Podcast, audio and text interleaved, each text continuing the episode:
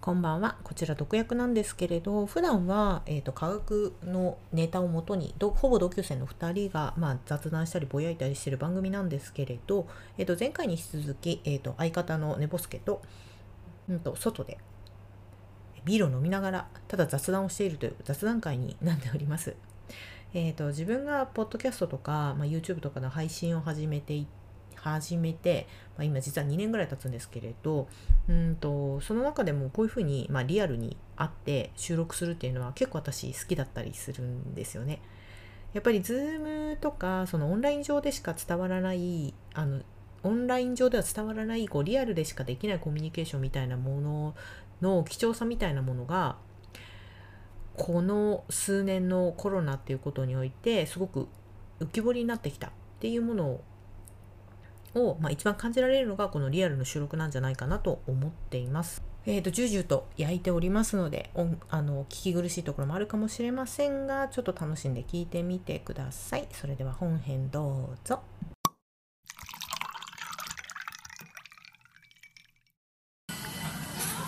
でもミスチルファンってなんであんなにミスチルしか好きじゃないの？素朴な疑問ね。そうね、うん、あれすっごい不思議だな、うん、そうだね、うん、俺も分かんない。あのすっごい謎なんななんかね若干の信者性を感じる。そうそうそうあのなんだっけ。否定してるとかじゃなくて、うん、いや世の中にミッシュルファンの人多いから別に聞きますとかじゃなくて、うんね、だからなんで一生ミスチルなんだろうってすごいそうだよな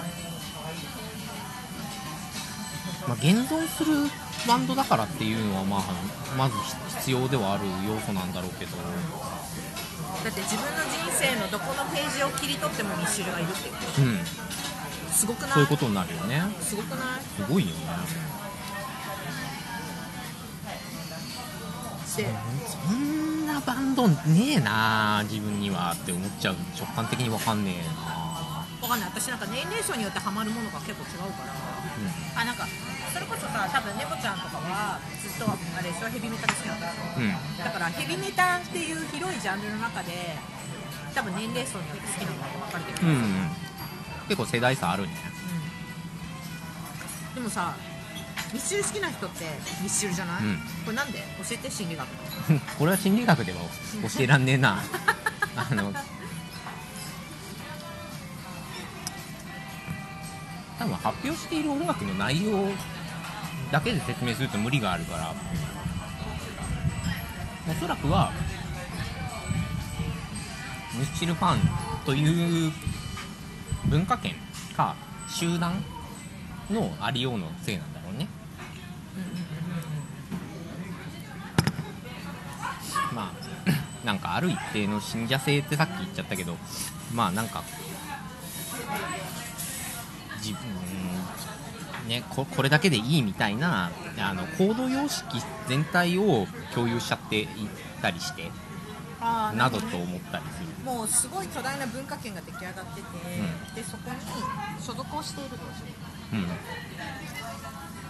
からもうそこから、まあ、逃れられないというか。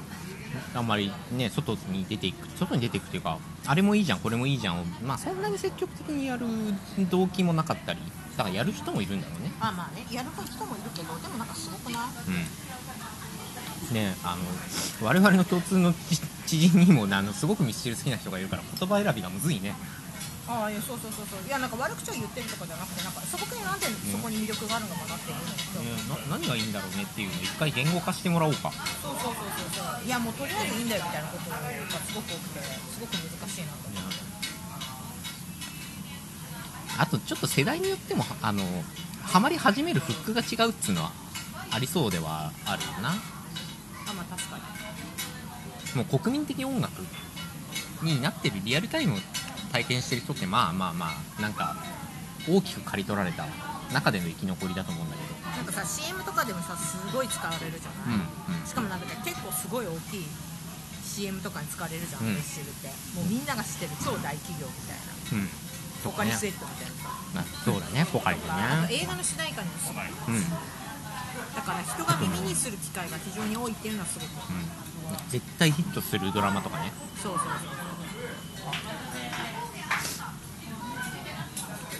あこのイカスミもんじゃむちゃくちゃうまくね。え？このイカスミもんじゃむちゃくちゃうまくね？ちなみに今このミシン話をしながらイカスミもんじゃ黙々と食ってるすげえうまいんだけど。うん。なんか、高知のおすすめ。うん、ニンニクの芽が入ってる。えニンニクの芽入ってる？あ本当だ入ってる。これがちょっと渋いっていう。私ご飯がすごいとあ思う。もんじゃにご飯ご飯が入ってるのすごい。ねこれ飯になるね。美味しいなるね。もんじゃってさ食べてねお腹いっぱいにならなくない？うんお好みなんない。もそうだけど、まあ、だから多分おかおやつなんだな。んか一回お腹いっぱいになった気にはなるんだけど油のおかげで。うん腹持ちしないなっていう印象はある。うんしない。全然しない。なんかだからご飯として避けちゃうんだよね。うん。それがねすごく気になる。一方酒のつまみとしては逆にあの好条件だあそう。で絶対ビール足りないじゃんいっぱいでそれ。足りないやつ絶対。あんないね。足りないよね。そりゃねあのこの状況が悪いっていうのもあるよその夏の縁側みたいなさあのお店の今座ってる席の作りが縁側みたいなところなんですけど。そうね。それはビール合うよね。しかもあれでしょ。さっきから風鈴もな鳴ってるみたいな、うん。ね。今の季節来てよかったね。いやちょうどよかったよ。ねこれ冬だったらどうなんだろう閉まってんの寒いのかな。さすがに閉めるんじゃない？冬寒いな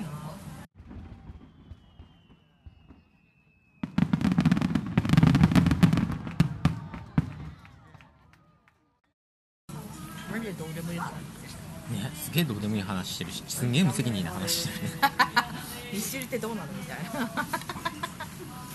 別にミッシルって知ってるわけじゃないです。好きな服好きな好きな本好きな曲もいっぱいあるから。好きな曲もあるし思い出になってるのいっぱいあるけど、うん。そういうことミスチルは共通体験になってる。原風景みたいになってる。あそうそうそことがね俺ら世代はもうあるよねそれもあるかもしれない。だからそれこそこれからのそのねこれから細分化してる人たちからするとそのミスチルが好きみたいになってくるとそれだけでも共通言語なのかなと思ってこれから好きになる人はもうそういう文化グループに入るみたいな動きになってくるんだろうね。なんかさ仲良くなりづらいっていうのもあるしあのあれじゃない？恋愛もしづらくないと思っちゃう。ほう。例えばどういう恋愛しづらいって。恋愛しづらいってさうん。分かんないけど、じゃあ恋が落ちるのって何のかみたいなどんなもんかって話になってくるかもしれないけどでも共通背景があるとか共通点あるっていうのってフックにはなるじゃん、ああ取っかかりは何々好き同士でしたみたいな。共通の所属とかね。ね機械最初の取っかかりはそれ？なんかその配偶のあのいまだにその配偶者とどこで、えー知り合ったかっていうのはやっぱり共通の所属団体お大きいのは日本では会社ってやつらしいんだけどまあそれは別にななんというか何々好きコミュニティとかさそういうのでもまあ成立はする理屈だからそういうところで恋をするんじゃない？これからの人たち。ああとあれか。あのマッチングアプリ。でもね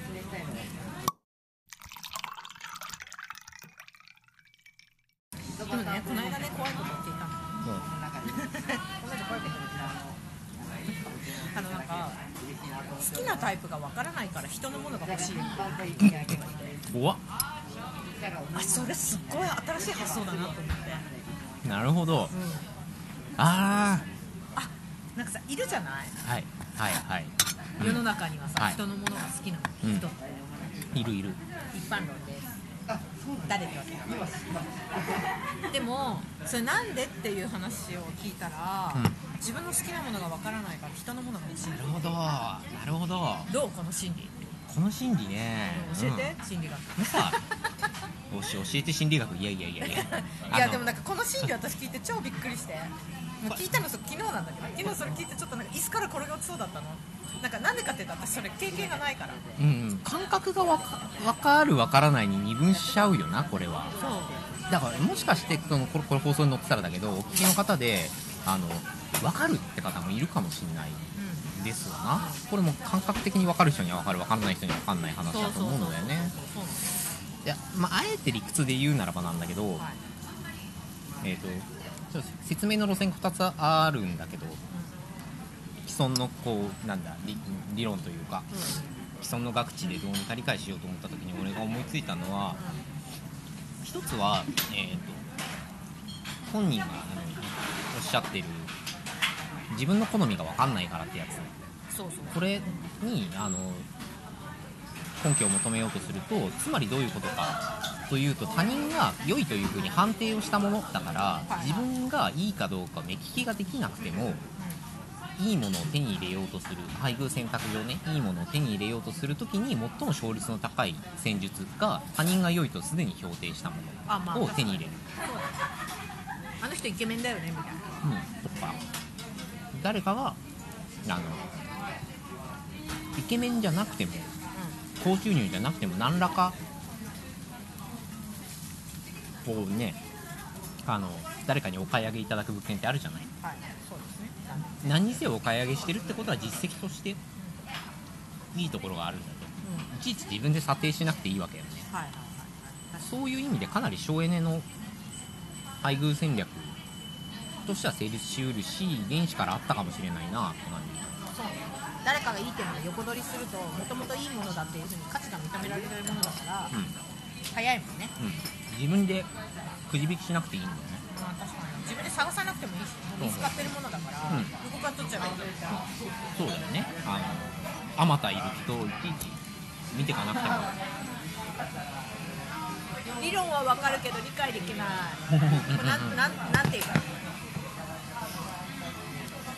把握把握はできるけど理解はできない。そうね、うん、これは あのしかもあの別に意識的にやってることとかではなくてそのね、えー、と伊丹にその話をしてくれた方って幸運にも言語化できる人だった。だけだから今のは結構進化的な配偶選択をどう効率よくやって勝率高めるかっていう進化的な路線から入ってきた説明なのでまあ直感的には意識してやってないんでわかんねえよなっていう感じだよねそれから言語化されて超びっくりしたでその理屈から言うとその方は特にあのなんていうかまずい戦略をやってるわけじゃないってことになるね。そうそうそう。なのそうだね、うん。生存戦略とかを考えると別に悪いことしてるわけじゃない。うん。ただちょっと転げ落ちそうな なるほどと思って、すごい大多数がやる戦術じゃないから転げ落ちるよね。でも世の中にはあるいるじゃない？そういうものがうん、うん、別にそれは恋愛に限らずだけどね。そうなんだよね。あのすごい広い守備範囲で言うと隣の芝は青いってやつ。そうそうそうそうそうそうそう。隣の芝は青いの。を言語化したって感じ。うん、なんで青いかっていうところをあのじ自分の好みが分かんないっていう風に説明できる方だだっただけだよね、ただすごい納得もできたそれ。うん、理屈は合ってるみたいな感じだな、そうなのよ、うん。あまあ確かにそういう人もいるよなと思って、そうだよな。うん。自分はこういうのが好きってはっきり言えることが当たり前だって思うんだったらなぜ当たり前なのかを問わなきゃいけないんだけどなぜって言われてもよく分かんないもんな。そうそう。そうってことは当たり前とは限らないよ、うん。だこれメタルが好きって言えないんだよね。うん。うん、でも理屈がないじゃん。だって好きやもん、後から他人になんとなくその感覚分かってもらおうと思って言葉をはめることはもちろんあるけどなんかそれで100%説明しきってるつもりは全くないしねやっぱ言語化未満のあの情報処理の方がやっぱ人間には多いからしょうがない現象だよね。あこれ今今面白い現象が起きててビタミンが熱い熱い言いながら頑張っておこうよ。食ってるんだけどあの肘に割り箸の袋をくっつけて熱い熱い言ってて面白かった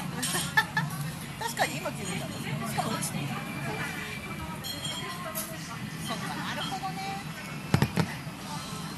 昨日そのこと処理しきれないあでさっき、ね、あのあ2個説明の路線があるって言ったから1つ目軽めに言っとくとあの子供の時これ発達心理学的な話を絡めると分かるかなって感じなんだけどあの子供の頃にさ他人の他人のおもちゃ他人が遊んでると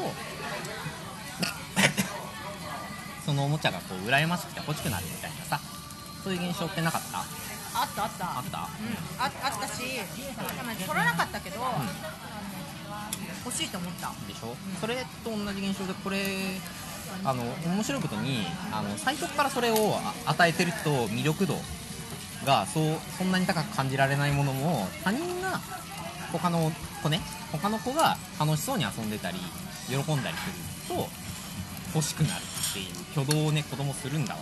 やっぱりそれ欲しいみたいな。そうよくわかんない。これがあの路線2でただ根源はさっき言ったのと同じかなって感じあの何が好ましいことなのかを社会的な参照よりあのなんだ進化という現象的な人間のその仕組みの水準で話そうと思うと、まあ、あの社会的な参照によって価値の高いものものをこうはっきりさせ他人が楽しいんだはいはい。良いだって言ってるはいことが、あの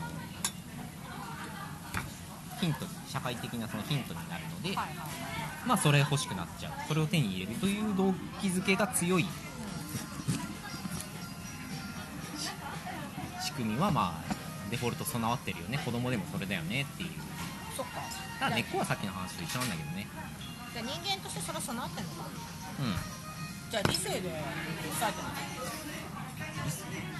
理性で抑えている部分は相当あんじゃない？あの理性っていうかまあ かなり文化的にこう強くインストールされたもの、えー、と他人のものに手を出しちゃいけませんとかはい盗みをしてはいけませんとかっていうのを習っていってそれもかなり強烈に強くインストールされるから、まあ、それによってわざわざ他人のもんを、まあ、おもちゃとかでもいいんだけど、はい。わざわざ取ろうとしないっていう結果になってんだろうね。社会的なルールとして他人のものを奪ってはいけませんっていうのを教え込まれてるしみんなそれを基本的にまあなんだろう社会を作る上で知ってはいる。うん。から自分がそれをやると、まあ、ある意味コスパが悪いというかそう。あの社会契約を破ることになるから 仲間外れにされる排斥されちゃう排斥されるっていうのはホモ・サピエンスが生き延びてこうね種を拡大させた時代においては排斥イコールほぼ死なので。そうだねそっか。ホモ・サピエンスが社会っていうか、まあ、生存戦略の上でそれは良くないけど、うん、それやると死んじゃう。から社会契約を破らないっていう挙動もかなり強くあの後にねあの生まれた後だよ。生まれた後に、えー、とそういう風に振る舞う個体の方シシステムも存在するから、まあ、そっちが優勢になってる個体が結構まあ多いんだろうね。今の世の中ね興味深い。だからあれかなんか例えば不倫が良くないみたいなのでギャーギャーギャー騒いだりするうんのね、社会契約違反だから。うん人のことだからほっときゃいいのにと思うんだけどそれはまた別の話だ。ミクロにはそうなんだけどね。マクロであのマクロで「おロッケー」って全員がそれを認め出すと社会の形変わるからね。面白いね。そう考えたら本当に我々は社会社会系社会契約が社会の仕組みによって自分たちの倫理観が作られてる。うん。なんだこれだ、不思議ね、実は倫理の本体は人間の国体の心の中にはなくて倫理の本体は社会っていうシステムにあるっていうのが面白い現象だよね。それ倫理の時間にやればよ 元も子もない。すごく元も子もないし倫理の科目の中でやるとこう大学入試で倫理ってねあの社会の科目の中に入っちゃうからこれどうやってテストにすんだよみたいな大問題はシステム上あるけど。確かに倫理のテストって何やるわかんない。JS ミルがどうとかこうとかやるんじゃないの？俺も倫理取ってないからわかんないけど。あなんかその哲学が入ってるのかな？あ哲学的なやつが多く入ってるんだと思うよ。ニーチェとかニーチェはどうかな？もうもうちょっとその社会契約論的なやつとか。じゃあもうちょっと古い方かえっと結構一部原社と被るのでそののリヴァイアさんとかそういうのじゃないの？あ万人の万万人の万人に対する闘争状態だっけ？なんか混じってんだあ でもまあまあまあ言ってることは分かる。えそう考えると倫理のテストってなんか不思議だね。何倫理のテスト 倫理という科目で何を教えるかっていうのを興味深いね。興味深いね。今何してんの？倫理の教科書見てみるね見てみ全然たいね。全然科学ネタじゃないけど、あでもテストで見てみる言ってんじゃんあ目の前本屋なんだわここのここ目の前本屋だからちょっと後で大学受験でさ赤本とか見てみるあ赤本置いてる。あとまあ高校のテキストが中学のテキストぐらい。あ受験参考書の1個2個ぐらい置いてそうではある。あったね。何の話？全然科学じゃない。社会科学。そう。いやそう不思議だなって思った。不思議だなって思った。の私はそういうのあんまりないかな。人のものが欲しいとかだから人があでもなんかそっか。人が例えば可愛いって言ってるブランド物のバッグを見て欲しいなと思うのがあるんですよ、うんうん。まあ、その人が紹介してるから欲しいのかそのバッグそのものが欲しいのかっていうところも突き詰めたことないあまあちょっと切り分け難しいよね。うあのその人が紹介してくれなかったらもともと知らなかったわけだからその人の紹介なしには好きにはなんなかったけどそのせいなのかそれは機会を与えただけなのか機会の提供にとどまるのかみたいなことは切り分け難しいね。ん切り分け難しい。そのインスタグラマーとかが好きだからその人が紹介してるから好きなのかっていうところまで考えたもんまあ、うん。でも少なくともインスタグラムとか自分が少なくとも好ましいと思ってる範囲の人たちのうん。中で出てきてるものを見てるはずだからうん。どっちなんだろうね私まあ混じってはいるんだろうね。混じったりそれも可愛いし、この人みたいなそのおしゃれしたいとかっていうのもあるのかな、そうそう。あとほらその人が紹介したっていうかその例えばその紹介主に対してさ好感を持っていたとした場合なんだけどあの有名な心理学のあの理論にハロー効果っていうのがあってはい。あのある人物を好意的に解釈したり非好意的に解釈したりするとあのその好意的な解釈や非好意的な解釈をした内容テーマとは無関係に何でもかんでもよく見えたり何でもかんでも悪く見えたりという波及効果を及ぼすんだよね。こういうのはハロー効果っていうんだけどじゃあ好意的な人が紹介してくれたこれはいいものなんだみたいななっててもおかしくはないね。変ではない。何もんじゃらイカスミもんじゃでいいんじゃない？イカスミもんじゃチーズのせを食べてる間の会話でした。はい。最初そうそうなんですよ。これ飯食いながら喋ってるだけですからね。そんな真面目に聞かないでね。